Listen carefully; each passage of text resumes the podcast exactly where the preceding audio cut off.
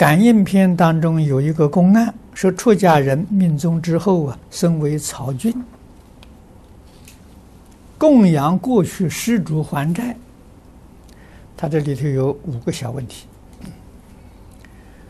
第一，请问那是出家人的神识附在菌类植物上修行，还是真的投生为菌类？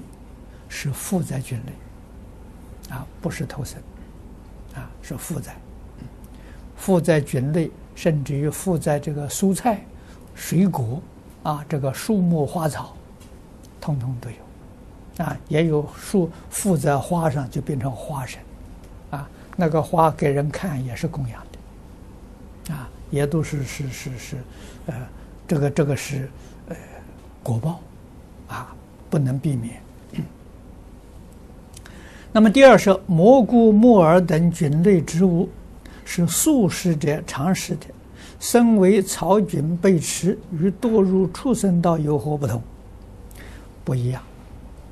这个素食供养之后啊，他的灵就离开了。啊，不像动物，动物对于的身呢非常执着，啊，他灵没有离开，他被杀被煮的时候还有痛苦。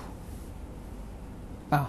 不像这个植物，植物的时候，你一采取时候，它就离开了，啊，这个报啊就轻，啊，投胎到动动物的时候报的就重，啊，那么我们吃用这些菌类呀，有没有妨碍？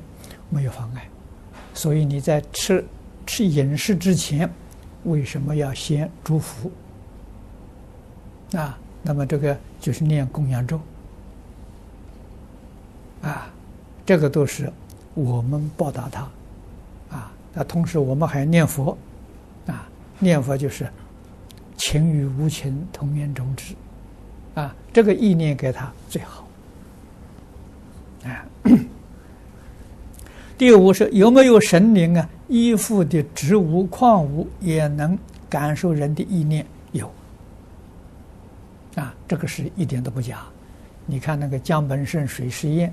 你就明白了，啊，所以整个宇宙，啊，连这个石头沙这个沙石，通通都是有机体，啊，为什么呢？它是法相，法相是法性变的，啊，性有见闻觉知，啊，相有色声香味，性相是一，不是二。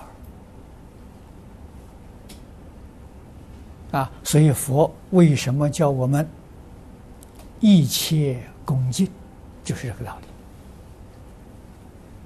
啊，我如果我们对于这些植物矿物不恭敬，也是对法性不恭敬。对法性不恭敬，换一句话说，对诸佛如来不恭敬。啊，处处保持一个恭敬心呢。恭敬心是信的啊，能常常这样想，你的善根才能发现。